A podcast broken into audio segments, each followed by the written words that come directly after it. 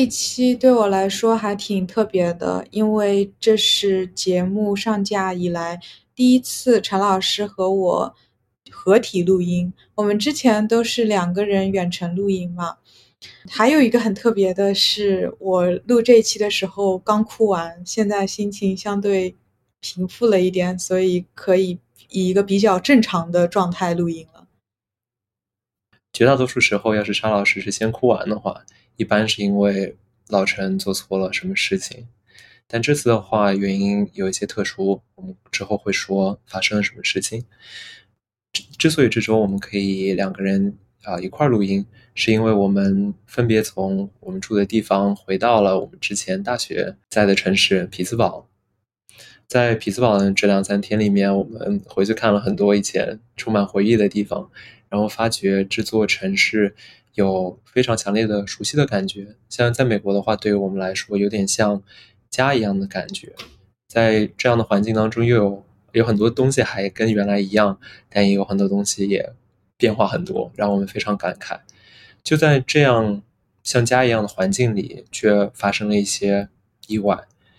今天是周日。中午的时候，我跟以前认识的好朋友一位学妹一起吃饭。吃完饭之后，我开车带他转了一圈，呃，匹兹堡。然后正要把他送回家的时候，我突然接到了沙老师打给我的电话。刚开始我还以为是因为沙老师和他的朋友吃完了饭，逛完了街，可能因为匹兹堡的天气正好下雨了，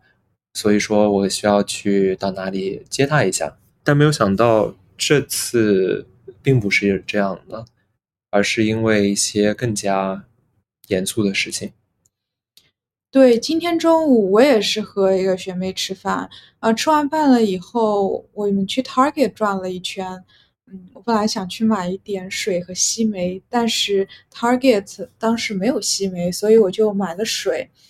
我就想去附近的 CVS 买西梅，大概就在。多走那么零点二 mile 吧，我就在走那段路的时候，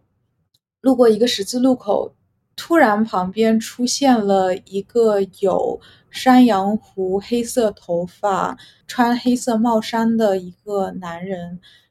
这个男人我感觉大概三十多岁吧，嗯，身高大概一米八左右这样子，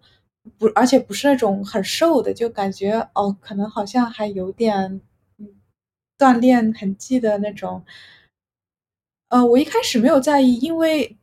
星期天的中午这个时候，中午下午这个时候，路上就是有一些人，大家可能出来玩呐，刚吃完饭在街上走，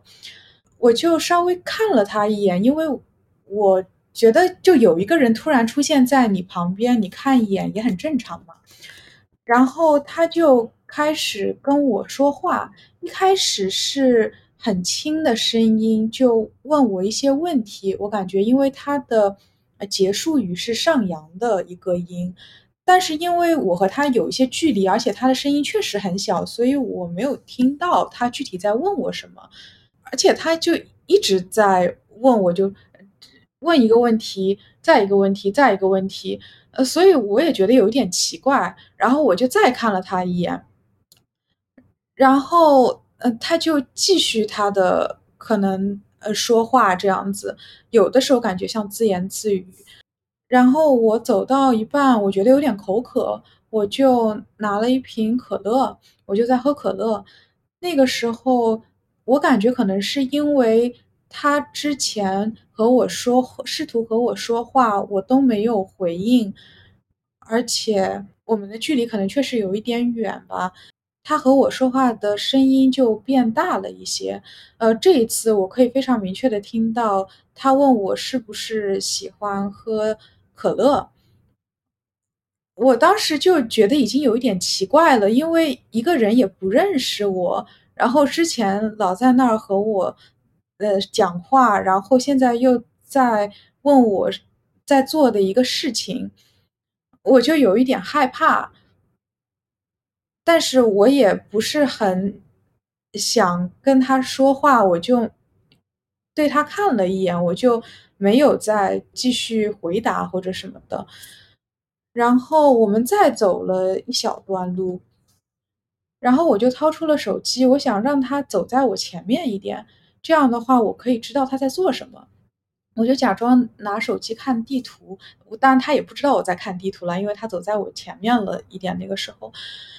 就这样子，我们的距离就拉开了一些。再走了几步，他要走进一个商店，当时他的门都已经拉开了，但是他回头看了我一眼，我感觉他可能是不知道为什么有一种预感，就是我不会进那家商店，然后他就。把那个门又关上了，就差不多和我保持了可能他在我前面一米之类的距离，然后再往前走几步就走到了我的目的地 CVS，然后因为他走在我前面嘛，结果他好像就是知道我要进 CVS 一样，就帮我拉了门，因为进进 CVS 的门只有一扇，然后他就说请进。而，我当时有点害怕，但是我又觉得说，呃，进到 CBS 店里面以后，因为里面有店员，里面有顾客，所以我没有那么不安全，所以我还是进了门。进了门，我们走在了不同的货架，嗯，大概过了可能呃三四分钟，我觉得我的视线范围内没有他了，我开始稍微安心了一些，我就拿了我的西梅，准备嗯，准备去结账。突然，我拿了西梅了以后，我就转身就看到他在我旁边，然后就说：“我买了一盒三明治。”他手上确实拿了一盒三明治。当时我整个人都惊呆了，就是就是好像怎么就是这个人又出现了？我以为他已经不再可能跟踪我一类的这样子，呃，然后我也没有说话。呃，我旁边呢有一位大概五十多岁的大姐也在买东西。我当时觉得好像也没有那么不安全，就是我旁边至少是有人的。呃，然后我就又在 CVS 里面转了两圈，我再次发现我视线范围内没有他的时候，呃，我就准备走了。然后这个时候他推了一个购物车在我旁边。然后我当时又被吓到了，所以我又在 CVS 里面待了一段时间，然后我在最后再结的账出门。出门的时候我就往回头看嘛，发现，嗯，他好像不在我呃身后跟着，但是我又不想直接回到我酒店房间，是因为我不想让他知道我大概住哪儿或者怎么样，所以就沿路我就进了一家 Foot Locker。我就想说，我在里面坐一会儿，让他走远一点，然后我再回酒店。我看到呃这个人走过 Foot Locker 的嗯门口，然后我稍微等了一小会儿，然后我再出去。结果我刚刚走出 Foot Locker 的门没几步，他突然又回头看我，然后他好像看到了我，就向我走过来。就那个时候我还没有。出呃 Foot Locker 门几步嘛，我就马上赶快回去，我就跟店员说，我说我被跟踪了，好像，呃，然后店员也说，哦天呐，就是他说，那你要打电话给谁吗？我说，呃，对我打电话给我的呃老公，然后他就说，店员就说好的，他说，那你在这里想待多久就待多久，就是直到你觉得呃你安全了，你再走都可以。我我非我现在是非常感谢。那个两位店员啦，就是给了我很多的帮助，这样子让我觉得有那种安全的感觉。嗯，我第二次进店了以后，我马上给陈老师打了电话，然后嗯，陈老师就呃说，他说他来接我，呃，大概几分钟到，然后让我在那店里面先等一等。嗯，我就在店里面等一等，然后顺便逛了一下。嗯，为了。表达对店员的感谢，当然也是因为我确实是有点想买袜子，我就买了六双袜子走。然后后来就是我们两个人就见面了，现在就在呃酒店的房间里面录音。从我的角度上来说的话，我接到电话之后，第一个反应是我想要知道对方是不是处在一个危险的环境下，因为我那时候并不知道沙老师他呃遇到了什么问题。做了什么处置？我想要确保他跟我打电话不会成为呃他被袭击，或者说就是会让他处于危险境地的一件事情。然后我首先我知道了他跟尾行他的人呃并不在同一个空间里，他现在躲在了边上的一处鞋店，然后鞋店里不仅只有他，而且还有不止一位店员和别的顾客。除此之外，他还已经把这件事情和店员说了，所以说，呃，店员也知道这件事情，并且会保护他。假如尾行他的人进来继续跟他呃进行进一步的搭讪和骚扰的话，然后我跟我边上的朋友，跟我边上的学妹说，啊，发生这样一件事情，但现在对方是安全的，我现在把你送完之后，我就去我就去接对方。然后我把学妹放下之后，我打了电话给沙老师，问他现在情况有什么变化吗？他说没有什么变化，一切都还好。然后我问他是不是需要我跟他一直在电话上保持通话？哦，其实我第一次在打电话的时候，应该就问你是不是想要，呃，是不是需要我一直跟你打这电话？因为比如说有个你跟人打电话的话，对方会觉得他在跟一个友人或者跟一个别人通话。假如这个时候他的电话突然挂断了。对方会非常起疑心，会来会来找这个人，不是说这是一位单身女性，没有人牵挂。假如她假如她失踪的话，呃，我想确保我能够提供给沙老师这个安全感。但是他说，因为那时候在店里有店员在边上，不需要这样。对，因为你要开车嘛。另外，当然我开车打电话，开车一边打电话一边找地图什么的，也是家常便饭了。当然有。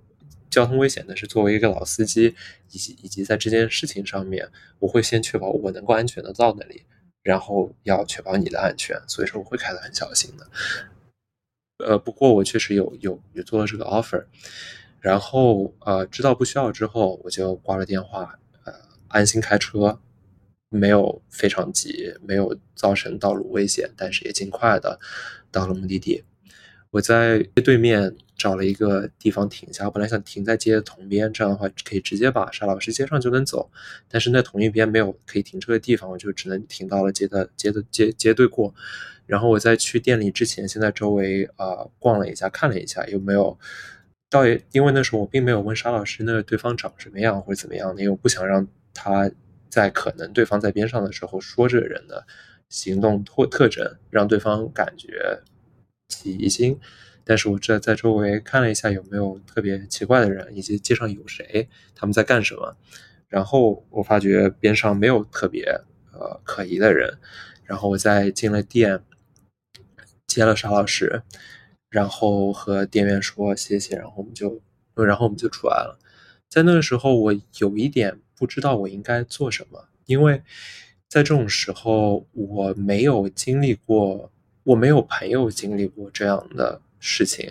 然后我觉得，假如作为作为沙老师的老公，我可能应该给他一些言语上的或者肢体语言上的一些支持跟帮助，就比如说拥抱啊，或者说牵住他之类的。但是我也同时知道这件事情是有风险的，因为尤其是在发生了。被呃性骚扰、被性侵，或者是被搭讪、被尾随的时候，会对所有的男人心里会有一些阴影，或大或小，有这种可能性。所以那时候我也有点担心，但是我也担心，假如我没有做表示的话，他会觉得，呃，我作为老公没有对他有足够的支持。所以说，在这件事情上，我快速想了一下，还是。也还是拥抱了一下沙老师，然后还也牵了他的手，然后我们回到了车上，听我听他讲，我听他讲这件事情，我那个时候对自己的忠告是，只表达支持，以及跟对方说，你没有错，但是不要对他，不要在这件事情刚发生的时候做任何判断，什么是对，什么是错，怎么样，尽可能的就是先听。对方讲完这件事情，然后处理对方在这件事情发生之后的最应激的一些情绪，然后等事情稳定了下来之后，再慢慢的可能回去想一想，啊，这件事情是到底是什么，它对我有什么影响，有什么短期的、长期的影响，以及做一些更深层的复盘。在刚开始，我们现在还处在一个处理应激情绪的这样一个状态。然后我们在想说，呃，能把这样的一个经历分享给大家，因为我觉得是一个不是说难得，是一个就是非常不好的一个经历。但是想跟大家说，这种事情读到、听说跟真的经历过是有非常大的不一样的地方，是非常不一样的。就是呃，比如说之前在微博上、在网上也会看到这样的一些事情，呃，或者更严重的事情，就是大家上网冲浪的人其实都会想到嘛，对吧？那我其实当时我也会想说，哎，如果我在这个情况下，我可能会做什么？我一步两步是可能是先这样再那样做。我不是处在一个完全无知的一个情况。我是知道社会上会有这样的一些事情发生的，我也有想过，如果我碰到这样的事情，我可能我需要做的事情是什么。但是等到这件事情真的发生在我身上的时候，那一下的应激我是有一点 dysfunction 的，我是有一点脑子空白的。我很多做的事情就是我并不敢和他说话，我就一直往前走。我我大概就是最多稍微看了一眼他这样子，但是我可能之前有想到的一些方法或者怎么样，就那个时候一条都没有在我的脑子里出现。在那种情况下的时候，就会脑子比较比较懵。平时假如没有经历过危机状态，在一下子进入危机跟应激状态的时候，人其实就只剩下本能，对，跟最本能的一些东西。对，是的。我很很巧，我前两天周五晚上的时候，我正好跟呃另外一个女性朋友讨论到类似的事情。然后她本身也不是体格非常强壮的一位一位女生，然后她本身总体上来说，我觉得就是还是比较 liberal 的。但是在讨讨论到这件事情的时候，他也说到，就是在尤其是在美国的话，他之后假如呃有这个条件，他可能会去。想要武装自己，因为这因为这样的话能够更好的保护到自己，倒不是说他想要去伤害别人，纯粹就是因为，呃，像你刚才呃录音前跟我说的，感觉到无论再怎么强壮，在体格跟力量跟速度方面，就是感觉，假如对方想对你施暴的话，在没有别人帮助的情况下，你必然是躲不开的。对，就是这也是有。这也是我不是很敢跟他说话的一个原因，就是我怕我跟他说了话以后，他会进一步再继续和我搭讪，可能会不会觉得说啊，这个人是不是对我有意思或者怎么样？那他其实是背着一个包的，我并不知道他包里面有什么，他可能是随身携带一点，呃，可能大可能小一点的武器。但就算是他没有武器，就是他一个一米八的一个男的。和我如果扭打在一起，那我肯定也是，就是两下就被束手就擒。其实是，对。然后还有一些我观察到的一些点，比如说，就是你确实你跟我讲，在我刚刚见到你的时候，我想要牵你的手的时候，让你感觉到害怕，会有一点。现在好一些了，但那个时候我还处在一个很应激的状态。说我还在，呃，可能会稍微走进就是店门口，因为它的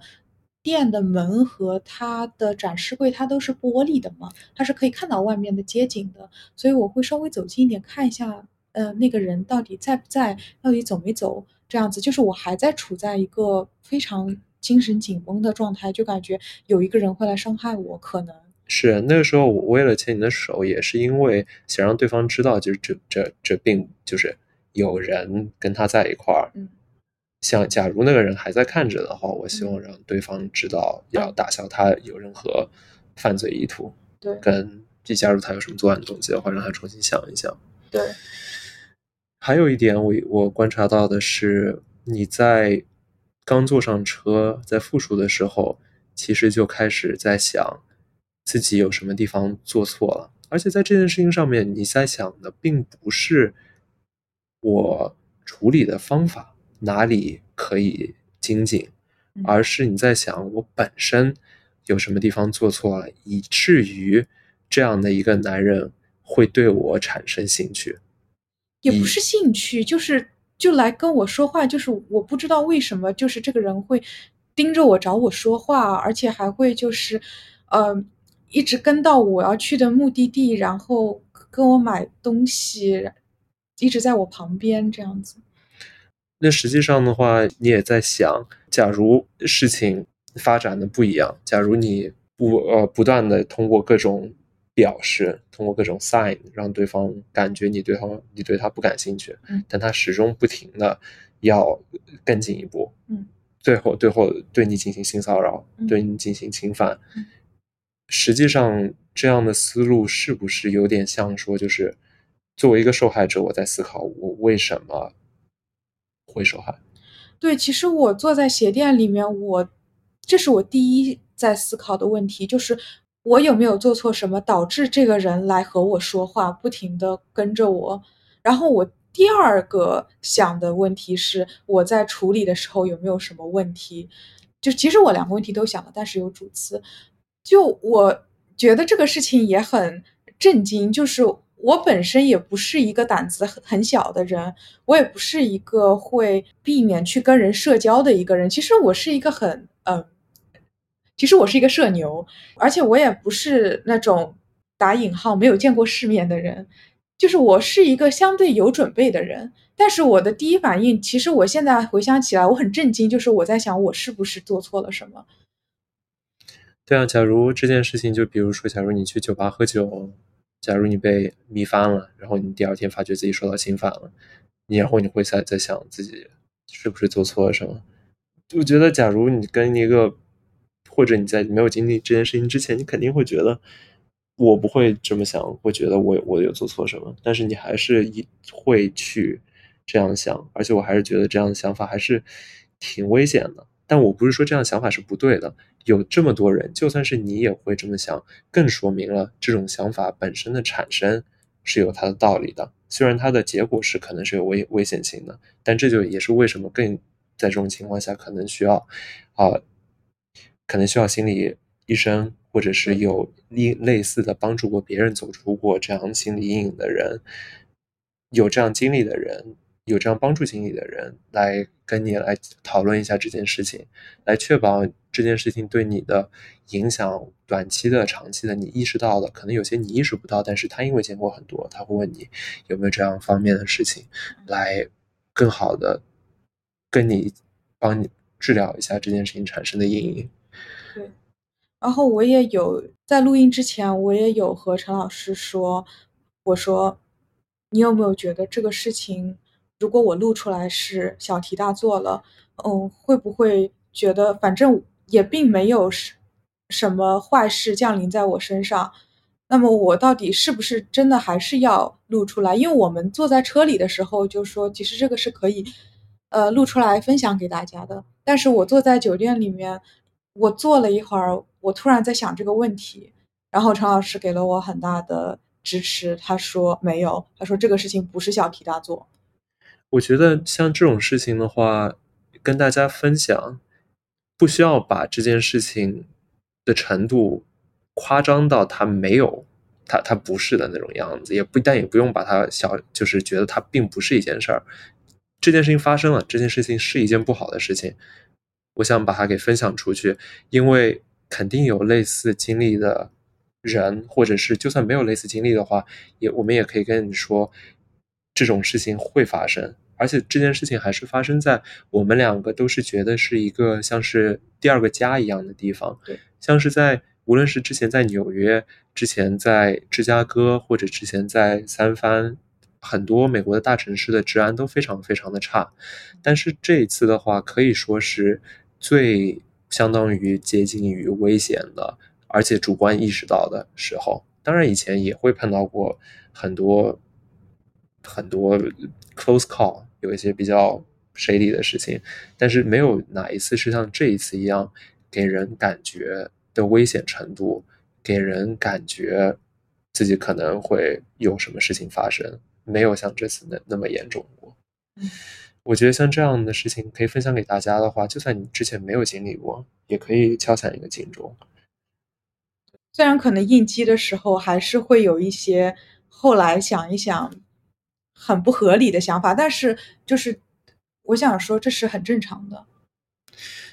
而且作为从男性的角度上来讲的话，我也在想，并不是说你最后做的什么事情或者没有做的什么事情有影对对方产生了什么影响，只要是你。做的就比如说在走夜路的时候，我只是在那边走，作为一个男生。但假如同样一条夜路前面有一个单身女性在那边在在那边走路，然后我感让对方感觉我是在跟着他，尽管我也是在回家，我让对方感觉非常害怕。那我有一部分的责任吗？我觉得我是有一部分的责任的。就比如说在很多这样的情况下，因为。社会上有这么有会发生过这么多恶性案件，我更要觉得我要不仅从我自己的角度上来想，也要从别人的角度上来想。我让对方感觉到不舒服吗？我让对方感觉我做的事情或者我说的话会让对方产生困扰吗？假如有这样的可能的话，考虑一下是不是能够做一些变化，因为。无论是你，每个男人他都有自己有自己的妈妈，有自己的女性亲属，有自己亲密的人，有自己的女朋友，有自己的未婚妻，有自己的妻子，将来也会有自己的女儿。可能，假如你想要孩子，并且要得到孩子的话，孙女之类的，就无无论是为了你，还是为了你周围的人，都要多想一想这方面的事情。是的。要是再多嘴一句的话，我要我也要提出，就不仅女生会发生这种事情，男生也会发生这种事情。我小的时候，我小的时候在呃小大概我那时候小学的时候，也被我同小区的一个比我年纪大几岁的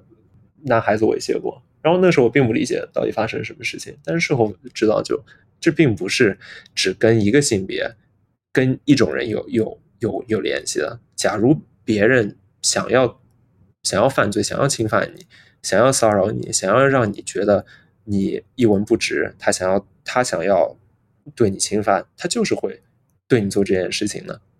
这跟谁没有关系，这跟你是什么人没有关系，是跟你之前做了或者没做什么没有关系。错的